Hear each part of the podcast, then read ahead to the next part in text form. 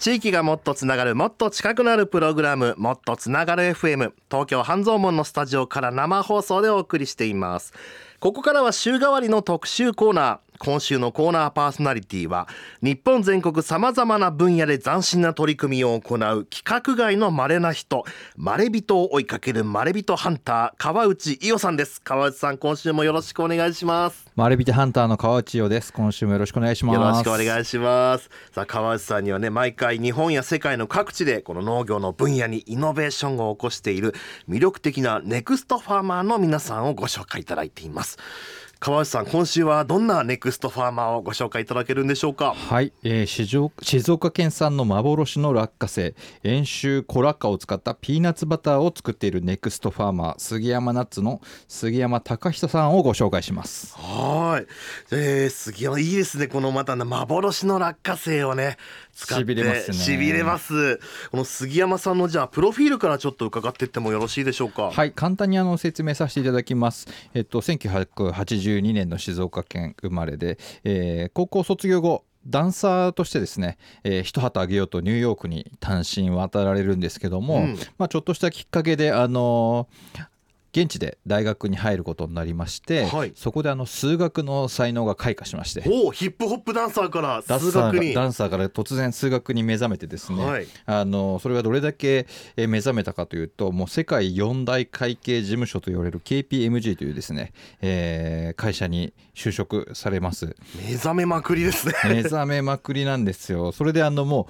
う20代でどんどん出世して、はい、えー、20代で年収1000万円超えみたいなうわ目覚めた。エリートコースですね。はい。なんですけども30歳の時にあの電撃的にですね、うん、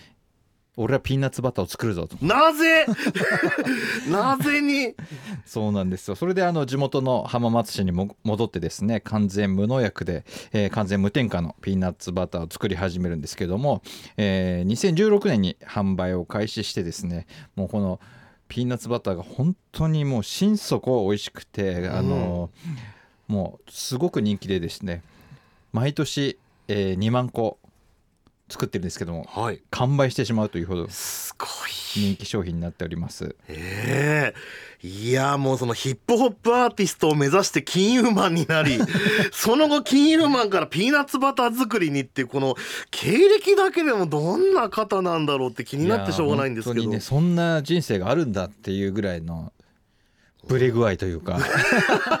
いい意味でなんですけどすごい。などこがねどう関わり合ってんのかもすごい気になるんですけど、うん、実際ね川内さんもこの、えー、杉山さんを取材されて、はい、いろいろお話も伺ってということでこうどうですか？川内さんから見て杉山さんってこう一言で表すとどんな感じの方ですか？そうですね。英語で「ナッツ」っていうとですね、はい、クレイジーっていう意味があるらしいんですけども。まさに杉山さんはナッツだと思いますね。やっぱりこう人が考えつかないようなことをやってのけてしまうっていう。そうですね。そのピーナッツ作りに関しても、本当にもうあのそんなことやってるんですか？みたいなとか全くあの思いつかないような面白いことをいろいろやられていて、うん、本当に、えー、いい意味でぶっ飛んでる方だと思います。なるほど。うわもう気になります。そういうわけでですね実は今回はこの静岡県浜松市にお住まいの杉山さんとさあお電話をつながせていただきましてここからですね杉山さんも交えてちょっと生放送でお話を伺っていきたいと思います、えー、お電話つながってますでしょうか？杉山さんこんばんは。こんばんは。こんばんは。杉山と杉山です今日はよろしくお願いし天谷ですよろしくお願いしますよろしくお願いしますいやすごいもう先ほども杉山さんのプロフィールをですね川内さんから伺ってもう本当に興味津々なんですけども ちょっといろいろお話聞かせてくださいはいよろしくお願いします杉山さん今ちょうどあの何してるとこだったんですか？今ちょうどあの自宅で子供たちをちょっと寝かしつけてはい、ちょっとまったりしてたところ。まったりしてたところ。はい、はい。一杯やったりしてるんですか？いや、ちょっと、まあ、ちょっと、ちょっと開けたぐらいですね。いやもう今日はねちょっといろいろ伺えればなと思ってるんですけどもちょっとあの原点からお話伺えればなと思うんですけども、はい、ね、ピーナッツバター作りをね始めるきっかけになったっていうその、えー、ところから教えてもらいたいんですけども、はい、ウォール・ストリート・ジャーナルの話をぜひ聞かせてほしいんですが。あそこも言っちゃいますか。そこ言っちゃいましょうあのーまあ、僕、会計士になって、まあ、毎朝、そのウォール・ストリート・ジャーナルっていう日本経済新聞のようなアメリカ版のうん。経済新聞を読むの日課だったんですけれども、その中でこう日曜日のサンデー・ジャーナルっていう、うん。あのウォール・ストリート・ジャーナルのトピックの中で、ピーナッツバターの記事があったんですよ。うんうんうん。で、僕、ピーナッツバターって、すごい僕があのアメリカの生活の中で刺激された一つの、もうアメリカンカルチャーの一つだったんですけれども、うんうん。もうこんなにニューヨークって人種とか宗教とか肌の色とか言葉とかみんな違うのに、うんどこの家にも日本のお醤油とかお味噌のようにピーナッツバターがあったんですよ。おなるほど。ーで、なんでなんだろうっていうのと、まあ僕もなんかもうアメリカって言ったらもうピーナッツバターみたいな感じですごい好きで食べてたんですけれども、そのウォール・ストリート・ジャーナルの中で、僕がこう生まれた浜松、ここあのひっくるめて遠州っていう場所になるんですけれども、はいはいここで生まれた在来種のピーナッツ、これが遠州コラッカなんですけれどうんも、うんそれが1904年のルイジアナ州にあるセントルイス万博で、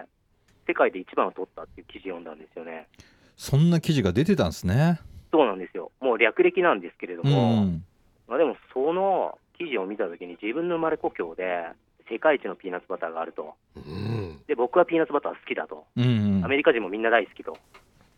で、世界一のピーナッツでピーナッツバター作ったら、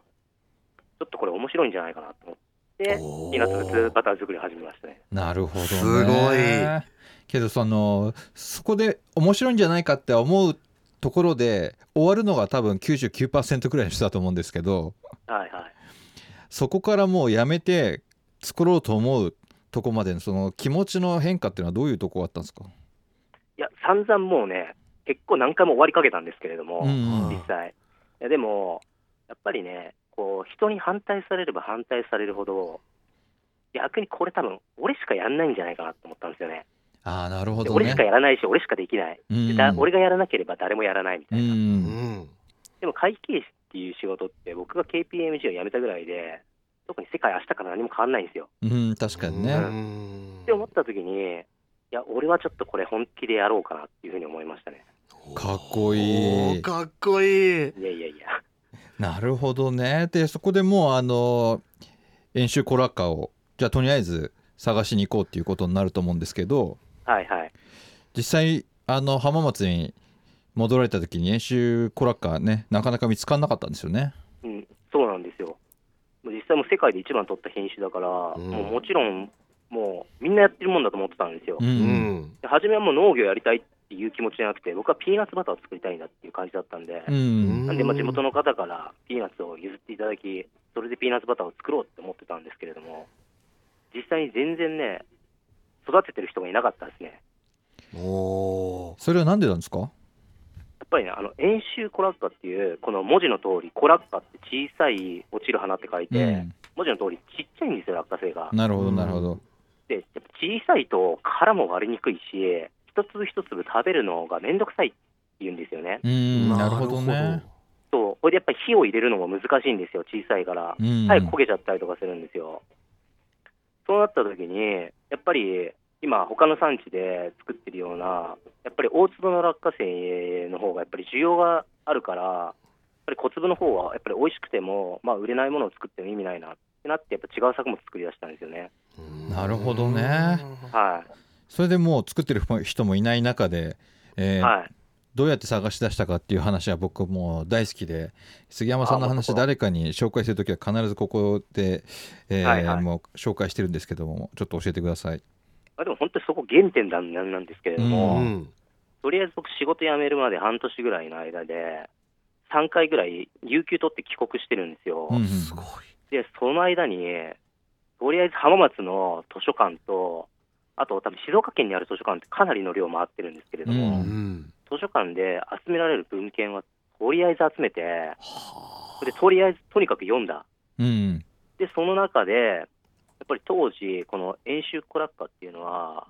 この浜松の落花生協同組合っていう組合で出品してたんですよね、万博の方に。はいはいはい。へで、組合の人の名前と住所がこう書いてあるわけですよ。うんうんへー全部当時の。12名いるんですけれども、で、そこの住所をとりあえず調べて、うんうん。ー Google マップっすよね。うん。もちろんない場所とかもあるんですけれども、昔の地名だったりっていうことも。もう地名、そうですね、ねそういうのもまあ文献でいろいろ調べていくと、はあ今のここら辺なんネットサーフィンみたいな感じになっちゃうんですけれども、え。それで行き着いたのが、当時の組合長さんだった小田利三郎さんっていう方はいはいはのい住所で、えおおもちろん1904年の話なんで、彼、生きてるわけないんですうよ。んでも、そこの住所に、彼のひ孫さんが今も住んでたわけなんですよね。おお相で、そのひ孫当さんには僕がこういうふうにして、あなたのところにこう来ましたと。で、ちょっとお話を聞かせてくださいっていうお話ことを言ったら、まあ、隣にですね、家にあ家の隣に今、あのもう耕作放棄地になった荒れ地の、あの農地があると。うんうんで、そこでずっと栽培してたんだと。で、そこに行けば、多分彼、あの、その、遠州コラッカの種が、まだ自生してるから、ちょっと見てこいと。なるほどドラマみたい そうなんですよ。だってひそれで行ったら、生えてるんですよ、本当に。うわすごいで、それも100年くらい生き続けてるってことじゃないもうですか。放置されてただただもう頑張って生きてきたみたいなやつですよね自然にそうなんですよ。もう自然で落花生って収穫しないと、また次の、ね、年に落花生の殻を突き破って、また芽が出てきて、また落花生をつけてっていう繰り返しなんでう、んへそれが100年ぐらい行われてたわけですよえね。うわゾクッときますねいや、もう続々ですよ。いや、それでもう、その落花生を、もう君に譲ってあげると。おでやりたければやってみろとね。すげそうなったんですよ。えいやーやばいっすよね本当にねいや、もう、やば、やばすぎるっすよね。いやもうこの話だけでちょっとなんか映画みたいいや、もう、僕あの気になったのはそのひ孫さんのとこにアポなしで行ったんですか？アポなしっすね。うわすごいそれもすごいいや、電話番号とかないですから、当時。ああもう住所にとりあえず行くしかないんですよ。そうかそうか。そうっすよね、でも実際ねひでも本当にその住所に住み続けてるっていう確証もないわけですもんね。行ってみないと。そうなんですよ。いやほとんど住んでないですよ。もうん家もない家あの住所もたくさんありましたし、まあ、本当にこれもう巡り合わせなんですよね。もうなんか探偵じゃないですけどうん、結構ミラクルですよね。それ残ってたっていうことも含めて。スーパーミラクルですね。すごい。すごいな。それでもうあの杉山さんはもう自分で手にして、えー誰かに作ってもらおうと思ったんですよね最初は。思いました、思いました。けどそれも叶わず。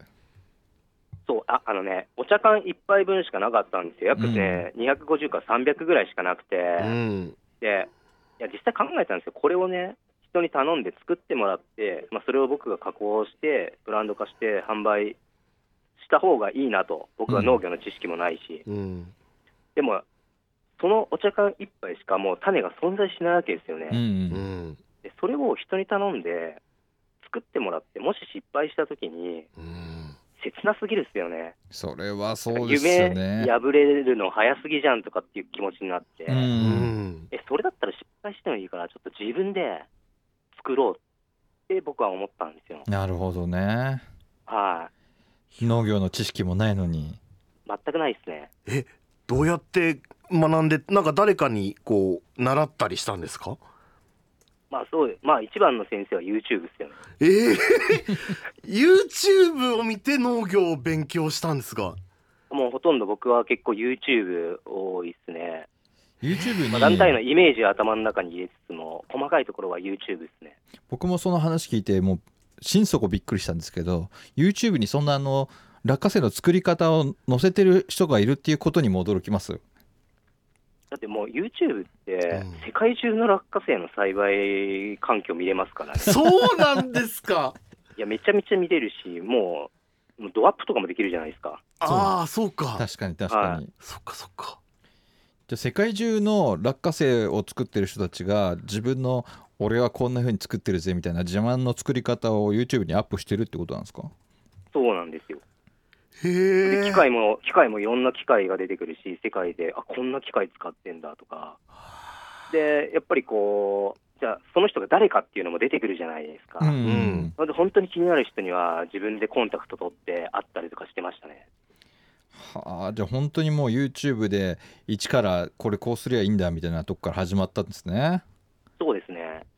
もうあのー作り始めて最初の頃はねもうあの田んぼ自体も家庭菜園ぐらい、えーのレベルの広さだったっていう話を聞いたんですけどもそうですね。もう約60坪とかそのぐらいですね。それからねどんどんどんどんまあ栽培の数増やしていって2016年ぐらいから、えーとはい本当にせ作っていくようになると思うんですけどそのはい油を使ってないとかバターを入れてないみたいな話をねもうちょっと教えてほしいんですけどもあはい。あの、うちの、あの、杉山ナッツのピーナッツバターって、うんとにかくやっぱり落花生の、この世界で一番の味っていうのを一番出したいので、うんもちろん油は使えないですし、お塩もお砂糖も全く使わないですね。ピーナッツ、でもうね酢ですね。へえピーナッツだけがもう原材料になってるもうピーナッツだけです。で、それに、まずピーナッツのまず渋皮をどれくらい剥くかっていうのと、うんお米と同じで、お米でも溶き方がいろいろあるわけですよね。南部好きっていう。そ精米て甘さが変わってくるんですよ。へえまあ、あとは焙煎ですね。深くいるのか浅くいるのか。あはい。で、まず、あの豆の大きさも柿殻を巻いて作り分けるので、なんで小さい落花生から結構実が大きいものまで作って、で、それをどのようにね、あのー渋皮を剥いて、それでどうやっているか、それをいろんなブレンドすることによって、いろんな味が出せるんですよ。もうだから実験の世界ですよねもう実験ですね。そっか渋皮の剥き方でもなんかそのね本当にお米の精米にもちょっと通じるようななるほどピーナッツにもそういうのがあるんですねありますね。もう渋さが出てきたりとか、やっぱりし全部なくせばサラサラして食べやすいけれども、でもやっぱりコクとか渋さっていうのはなくなりますね。へえすごい試行錯誤だったと思うんですけどはい。初めて作った時に自分でそのピーナッツバターという名のピーナッツのペーストを食べてみてどんな風に思いました？いや、これ世界一だわって思いましたね、普通に。これうまいわって、もう普通に思いました。いや、でも、やっぱりこれって、一番最初にピーナッツバター作ってこれだけうまいんだったら、多分もっとこだわって知識つけてけば、多分めちゃくちゃもうすげえもんなんなっていう実感でしたね。うわ面白いもうすでにもうなんか盛り上がってきちゃいましたけど気持ちがすごいいやー今日はね、えー、まれびとハンター川内伊代さんとお送りするネクストファーマー特集なんですけども引き続きね、えー、幻の落花生遠州コラッカーを使ったピーナッツバターを作り続けているネクストファーマー杉山ナッツの杉山隆久さんにお電話をつないで今いろいろお話を伺っています。もう前半の中だけでもねあのもう口の中がだいぶもうピーナッツの口になってる。でも杉山さんあのピーナッツバターって僕バターっていうかなんかやっぱりなんか入れてねこうあの、えーピーナあのとろっとしたこの部分はどっか何か加えるかなと思ったんですけどピーナッツだけでそういうとろっとした部分っていうのは出せるんですか？そうですね、あのピーナッツって、大体45%ぐらい油分、油なんですよ。えなので、それを焙煎でどれだけこう引き出すかっていう、コーヒー豆と同じで、コーヒーも焙煎した後ってテカテカしてくると思うんですけれどえも、あピーナッツも焙煎してこう油を引き出してあ、うんうん。それをこう石臼みたいにずっと引いていくとう、ん。油が出てくるんですよね、中から。へそれをこううまくこうペースト状にとか、全部こううまくミックスすると、本当にバターのような、うんうん。はい、ペーストになりますね。へえ面白い。そうやってできてるんですね。ピーナッツ山ナッツのピーナッツバターは。面白い。中から出たね油で。そうですうねん気になる。ちょっとですねこの後一曲ブレイクを挟ませていただいてちょっと後半ではですね引き続き杉山さんにもお話を伺いつつですねじゃあスタジオにあの杉山ナッツのピーナッツバターの実物をちょっと持ってきてもらいましてこちらをちょっとですね実際にいただきながらこの杉山ナッツがどのようにして売り出されて人々の心を掴んでいったかというのをねちょっと詳しく伺っていきたいなと思います、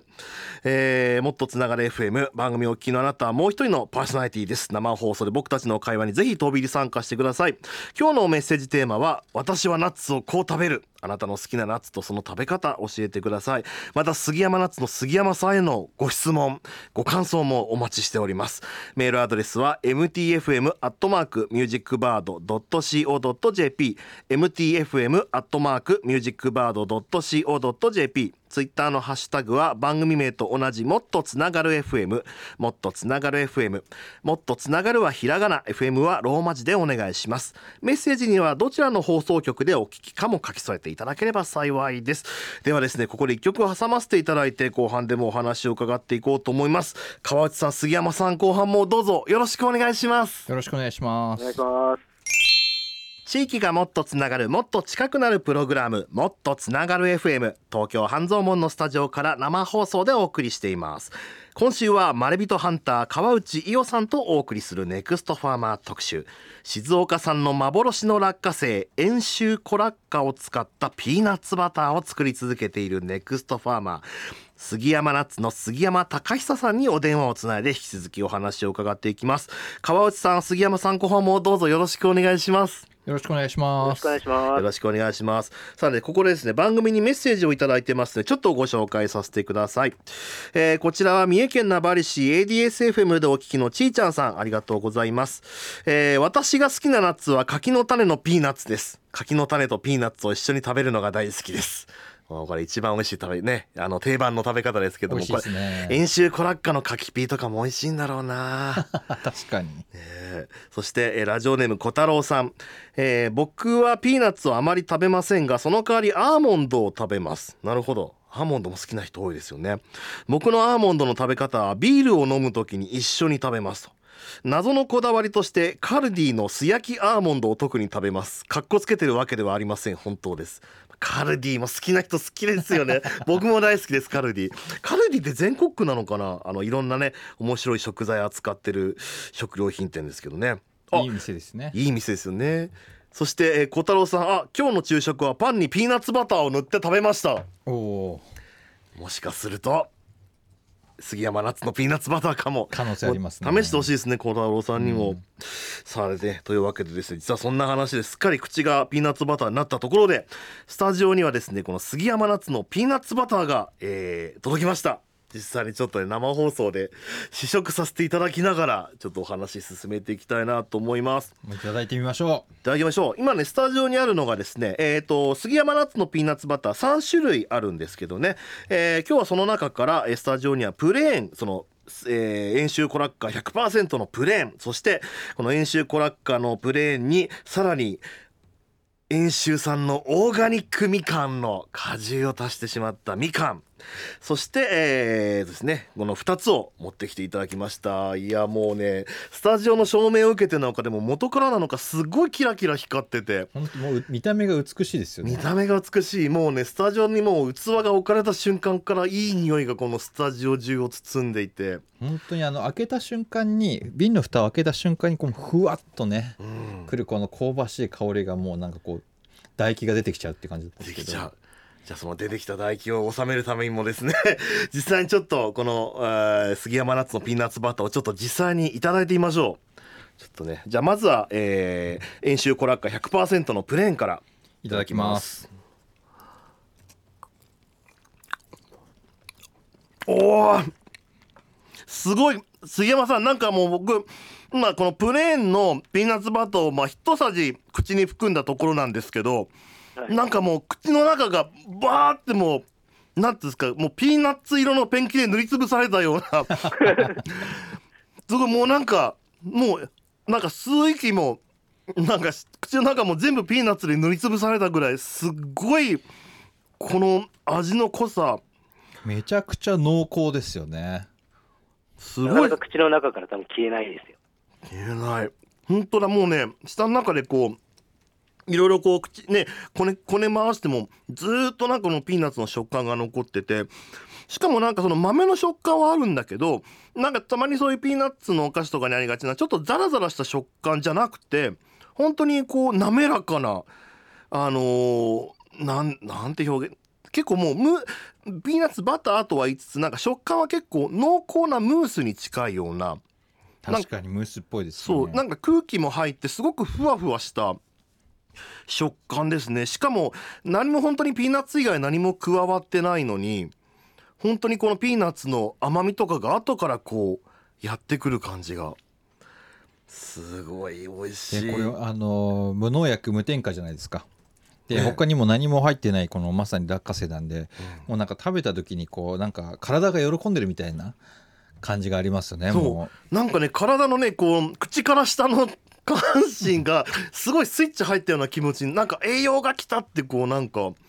元気になるのはすごくわかります。杉山さんすごいなんかこう僕らが普段食べなんかこう僕がこれまで食べてきたなんかピーナッツバターの風味とは本当になんかなんだろう。ピーナッツバター感が変わるような食感です杉山さん。はい。なんかいつもやっぱりこう、日本にあるのってピーナッツクリームっていうのが多いんですけれども。う、あ確かに、でもうちのはもうピーナッツクリームじゃなくて、やっぱり本場のアメリカにはピーナッツクリームっていう存在はなかったんで、あそうなんです本場のそのそうなんですよ、そのピーナッツバターっていうのをやっぱり日本のカルチャーに合わせた形に、やっうんぱりアレンジした商品だと思いますね。なるほど。バター入ってないのになんかこう滑らかでなんかあの甘みもあって、うんそこがなんかあのピーナッツだけ何も加えてないっていうイメージとこの味の感じがちょっとギャップがあって面白いなと思うんですけど。うん、あのあ結構あの、引きすぎちゃっても、ペースト状にするときに結構うちの粗挽きなんですけれども、引きすぎちゃうと、今度、この時間が置いたときにあの、油が分離してくるんですよね。ああはいはいはいはいで、うちの商品で絶対分離しないんですよ。うんうんそれは粗挽きである程度、こう繊維をしっかり残しつつ引いてるんで、なので、賞味期限半年で常温保管なんですけれども、こう油が分離してくるってことは絶対ないですね。はあそう引き方にもこう細やかな工夫があるわけですねはい。そうかいやすごい。いそしてこの新商品のみかんちょっと味わわさせていただきます、きます。こちらはね浜松産のオーガニックみかんをたっぷりの日の光と風で乾燥させてこのはい遠州コラッカ100%のピーナッツバターと練り込んじゃったという。聞くだけでねもうー美味しそ ワクワクする。ういただきます。すごい。あピーナッツの粒もねしっかり残っています。いただきますうん。ピーナッツの粒もそのまま残ってて。あら美味しい。これはね革命ですね。いやめちゃくちゃうまいですね。うん。ありがとうございます。なんかもうすごい大きなお風呂に肩まで使った時のようなため息が出ました今。あーって。しこのみかんの味もしっかりして。っかりね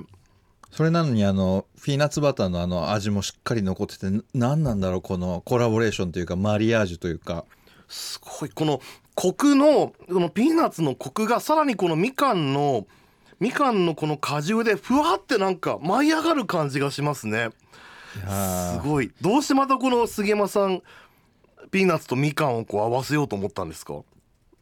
そうですね、あのやっぱり毎年、今、あの新しい農家さんと1商品ずつコラボして作ってるんですよ。うんで、やっぱり浜松っていうと、みかんかなとか思って、で、その中でもやっぱりオーガニックでみかんを作ってる若い農家さんとかって、結構苦労してるんですよ、なかなかマーケットに、あの入り込めなくて。うんでそうやったら、こんな美味しいものあるんだったら、うちでやっぱり使わせてほしいっていう、やっぱり気持ちで、今回、このみかんっていう商品を今年の冬はリリースしましたね。いや大正解ですねこれもうみかんの農家の方も美味しいって言ってるんじゃないですかやっぱりあもう喜んでもらってますね。やっぱり小さいんですよ、すごいみかんが。でもその分やっぱり味が濃くて、やっうんぱりドライにした時もうんしっかりとやっぱり出てくるし、んそれで皮にやっぱり苦みがないんで、ピールなんかもそのままいけちゃいますね。はあもうこれはまたあの次何かかまた別のコラボとかあるんじゃないかと思うともう毎年こう気になる、えーコラボになってますけども実際あの杉山さん新しいチャレンジもされてて、まあ、このピーナッツバターもそうなんですけどなんとその落花生の状態でうん。アメリカに進出されてるって話をちょっとこの間も聞いたんですけどこの話野球関係の話なんですけど教えてもらえますか？なんと。これ名前まだまずいっすよ。まだまずいですか？これ、これから行くんで、うん。でもまあ決まってるんですけど、まあ、シーズンが始まったら、うん。はい。まあ、自分がいたニューヨークでうん。少し野球のチームとコラボして、まあコラボっていうか、まあ僕がお願いしてる、もう無茶ぶりでお願いしてる形なんですけれどうも、ん。まあそこに日本のこの遠州コラッカっていうこのピーナッツをうん。ちょっとランチしてみようかなっていう。もうそれはもうはい。ピーナッツバターではなくてまさに落花生の状態で。落花生ですね。あの、殻付きの落花生ですね。食べにくい、あの、食べにくいと言われるこの殻付きの落花生です。うんそれはやっぱりもうそれでもアメリカで受けるはずだっていう自信がやっぱりあったんですか？いや、もう味はもう、絶対的に僕は自信があって、ううん。んでもやっぱりこの食べにくいっていうのがやっぱりこうネックだなって思ってたんで、うんうん。じゃあその食べにくいながらも、うん。じゃあこう、まあ、全然言っても野球とかはもうあの結構アメリカの野球って落花生をこう腹を向きながら落花生食べながらこう試合を見るみたいなそういうのあるんですよ。うんあそうなんですね。そうなんですよ。これ殻ポロポロ下に捨てたりとかして、うんうんうん。まあでもあの環境だったらこれいけるんじゃないかなと思ったんですよね。なるほそれどどうやってそこに某球団に入り込むんですか？営業をかけるんですか？日本にいるのにいや、もともと、その、やっぱ働いてた関係のつてとかもありますし、うんまあ、あとは結構日本食レストランですね。あまあ、日本食レストランにやっぱり選手が食べに来たりとかしてたんで、うんはいはいはいまあ、それのね、関係でちょっとチーム関係者紹介してもらって、もう食べてくださいみたいな感じですね、一回。おおそれはもうアメリカに行ったんですか？もう行ってますね。それでもうじゃあ実際に持ってって食べてもらってっていう流れでそうなんですよ。まあ、レストランとかにはちょこちょこ入れてるんで、うんうんまあ、そのついでに、まあ、レストランで終わるんじゃなくて、ちょっとなんかこう、面白いことしてみないなっていう。で、そういや野球場で食べてるじゃんとか思って。へえ進出してやろうとすそうですね。もうなんか杉山さんとにかくその面白いことしてやろうみたいなっていう気持ちがそのみかんとのコラボとかもうん一緒だと思うんですけど、僕があのこの間聞いてすごい大好きだったのがあのビニールハウスでやってるイベントの話ちょっと紹介してくださいよ それも言っちゃうんですか？言っちゃいましょうもう あの、ビニールハウスビニールハウスまあはあの、まあ、ハウスミュージックをかけて、ちょっとイベントをやろうよっていう。まあ、ハウスパーティーっていう。いビニで、ール冬、うんビニールハウスのですね、あの、まあ、冬場はビニールハウスの中って、まあ、作物をこうね、あの寒さから守るためにあったかいんですよ、すごい。うんうんうん。確かに。まあそこに、はい。まあ、パーティーピーポーだったり、夜はパーティーピーポー、昼間は子供ですね。へえ。を集めて、はまあ、せっかくだからハウスの中で、ハウスミュージックを流したイベントをやろうと。杉山さんねあのアメリカでも DJ とかもやられていてあではいはい。もうハウスミュージックが大好きなんですよね。なるほど、はいはい。でその頃のあのもう DJ をビニールハウスでやっちゃおうっていう。うわ斬新しかも地元の方を集めてやるんですよねパーティーみたいなそうな感じでんです。そうなんですよ。楽しそう、ねそう。電気も通ってたりとかするんで、なるほどそうかそう照明とかねのよ。なるほど下は土なんですか？普通に土ですね。土ですね。じゃあもう踊れば踊るほど地固めができるっていうそうですね、そうですね。まあ、作物の割割ってるんで、そこには。まあ、うんそういうのもちょっとこう見てもらいながら、もうちょっと収穫とかもしつつ、ええうん、花もありつつ、中でこうね、楽しんでもらえたらなっていう。すごい。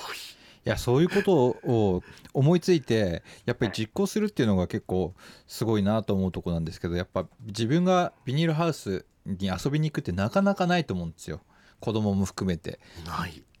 で遊びに行ってそこで楽しいイベントがあってそしたらなんかこうどんどんどんどんね農業が身近になっていくというかうん。杉山さんと杉山ナッツが身近になるのと同時に農業っていうものも身近になるんじゃないかなと思います。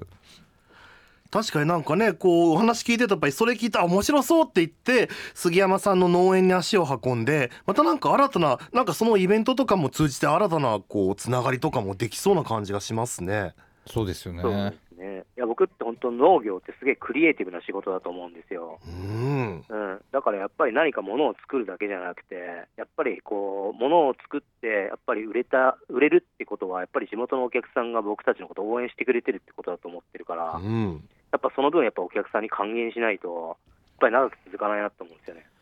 なるほど。いなそうやってこう円を描くようにいろんなつながりを繰り返しながらでもその広まっていくわけですね杉山ナッツをいろんなところに。そうですね。さあもうお話を聞いてやっぱりこの杉山ナッツ実際に食べてみたいっていうね方もたくさんいらっしゃると思うんですよ実際にこの杉山ナッツのこのピーナッツバターやそのピーナッツっていうのはどこに行けばこう私たちって食べることができるんですか？東京ですか？あそうですね。東京でもあのーはじごじ地元の浜松でもこう食べたいなって思ったらどういう手段で買うことができるんでしょうか？あもちろん杉山ナッツ .com で、あのインターネットでの販売もしてますし、まあ、東京ですと、まあ、高島屋ファームさんだったり、うん。まああと今週と来週に限っては、青山にある国連大学のところでやってる青山ファーマーズマーケットはいにも出店しますんで、ほでもど。来月にはもう全部ソールドアウトしてると思います、ね。あじゃあ本当にもう早い者勝ちで。今年も、ね。年はちなみに何個作ったんですか？いや、今年3万近くいってますね。でもす頑張りました、今年。すごい。ソールドアウト間近もうマジかですね。もう種取り始めてるんで。すごい。えファーマーズマーケットはちなみにあの3連休ありますけどいついらっしゃるんですか？